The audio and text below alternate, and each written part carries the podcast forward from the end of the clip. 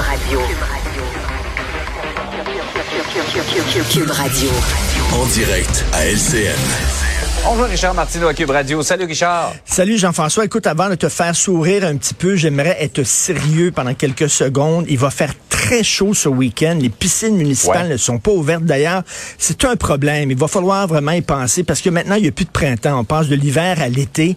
Et euh, au mois Hmm. Ouais. de mai, c'est comme le mois de juillet. Donc, euh, et là, il y a des gens qui vont être tentés, des jeunes, surtout d'aller dans des plans d'eau, les lacs, les rivières. Faites extrêmement attention. Soyez très, très prudents.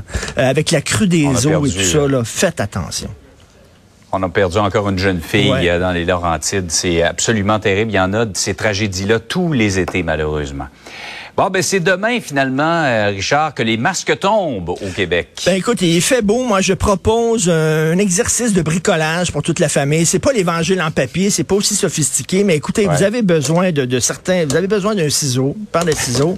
Prenez Ouais. un masque, vous découpez les cordes, ok, du masque. OK. Comme ça, à partir de demain, faites ça en famille, avec les enfants, tout ça, c'est le fun, mémé, pépé. Ouais.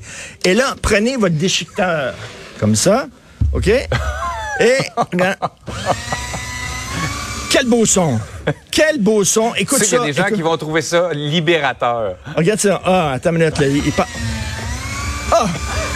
Mais- Quelle mais- musique! se mettent les doigts là-dedans. Quelle musique fantastique! Écoute, je suis allé voir hier le spectacle de Patrick Bruel et tout le monde était tanné de porter le masque, là, vraiment. On se regardait en disant, là, samedi, samedi, libération. Écoute, je pense qu'il y a beaucoup de gens, effectivement, qui vont... On, on a donné, il fait chaud, c'est le printemps, on a besoin d'une pause. Cela dit, ça veut pas dire que tout ça est derrière nous. Ça veut pas dire que tout ça est derrière nous. Va fa- falloir faire attention, regarder les chiffres d'hospitalisation, de décès et tout ça. Mais écoute, je pense qu'on mérite tous ça. Vraiment, les gens sont tannés. Dans les transports en commun, par contre, il va falloir, euh, je Ouais. pense, continuer à le porter, c'est ça, là? Dans les transports en commun? exactement. Transport en commun, les hôpitaux, euh, les endroits du système de santé, ça va être exigé, peut-être à certains endroits aussi. Mais sinon, écoute, là, et sais-tu quoi, sais-tu quoi, Jean-François? Il y a des gens à mon travail dont j'ai jamais vu le visage. Jamais. Oui. Il y a des nouveaux, j'ai hâte de voir leur face. Écoute, je risque d'avoir des bonnes surprises puis des mauvaises. Tu sais, des fois, tu vois les yeux de quelqu'un, tu dis, Ah, des beaux yeux, cette personne-là. Oui. J'ai hâte de voir le restant de la face, tu sais. C'est comme, euh, mais écoute, c'est demain. Vrai. Lundi, quand je vais rentrer au travail, je me dis, ah, tiens, il ressemble à ça, lui. Ben oui. Non, mais j'ai hâte de voir dans la, dans la réalité, moi, Richard, comment ça va se faire? Est-ce que les gens vont tous laisser tomber le masque demain ou je pense que ça va être graduel sur quelques jours, moi. Oh non, non, non. Eh bien, ouais, ça dépend de certains milieux. Là. Mais j'avais de, de- hier, hier, j'avais euh, dans le spectacle, je parlais en disant enfin Ouais. j'enlève mon masque et il y avait deux, Ouais. deux infirmières devant moi qui travaillaient dans le milieu de la santé. Elle dit Ouais. vous êtes bien chanceux parce qu'elle dit nous autres, il va falloir continuer à le garder malheureusement. Exact. Absolument. Je te laisse continuer ton, ton bricolage là-dessus, mais on, va changer de sujet. Les employeurs font la cour aux chercheurs d'emploi. Écoute, quand j'étais jeune, moi, je voulais être chroniqueur cinéma dans un magazine, puis j'avais vu une pub qui avait un nouveau magazine de cinéma qui, qui commençait là, euh, à être publié, et j'avais appelé le directeur, qui était Renaud Miroir, je, je- je l'appelais trois fois par jour, je voulais travailler là, et il m'a dit, il est fou, ben raide. Il m'a donné cinq minutes dans son bureau, OK? Je suis rentré, j'ai dit, je suis prêt à classer les photos, je suis prêt à faire le ménage, à vraiment faire des bas de vignettes gratuitement, vous n'avez même pas besoin de Ouais. me payer. Je voulais travailler là. Il me dit, il est complètement fou. Il m'a donné ma job et voici, on se parle aujourd'hui à la télé, maintenant, plusieurs années plus tard. Ouais. Aujourd'hui, c'est pas ça, là. Aujourd'hui, c'est les employés. Tu sais, les, les jeunes qui vont voir un employeur, là, moi, c'était qu'est-ce que je peux faire pour vous? À ce temps, c'est que tu sais, C'est que tu peux faire pour moi.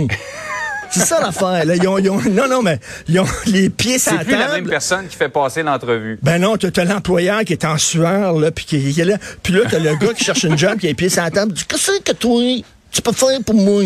Alors, c'est ça. Écoute, dans l'Est de Montréal, ils ont fait comme euh, un événement de, tu sais, de speed dating. Excuse-moi l'anglicisme, là. Ouais, Mais ouais, ouais. c'était, au lieu d'être des gens à la recherche d'emploi qui montraient leur CV à l'employeur puis qui se vendaient, c'était l'inverse. C'était des employeurs qui disaient, nous autres, là, on va avoir tant de, on t'offre tant de vacances, on t'offre des voyages, ils vont avoir une table de poule, euh, il y a une, ma- une café, euh, machine espresso, etc. Alors, c'est totalement l'inverse et c'est très drôle de voir ça, justement, que maintenant, c'est celui qui veut un emploi qui est le gros bout du bâton. Ben, une fois et pas coutume. Pourquoi pas? Alors, maintenant, ce sont les Ouais. employeurs qui sont tout énervés lorsqu'ils passent une entrevue.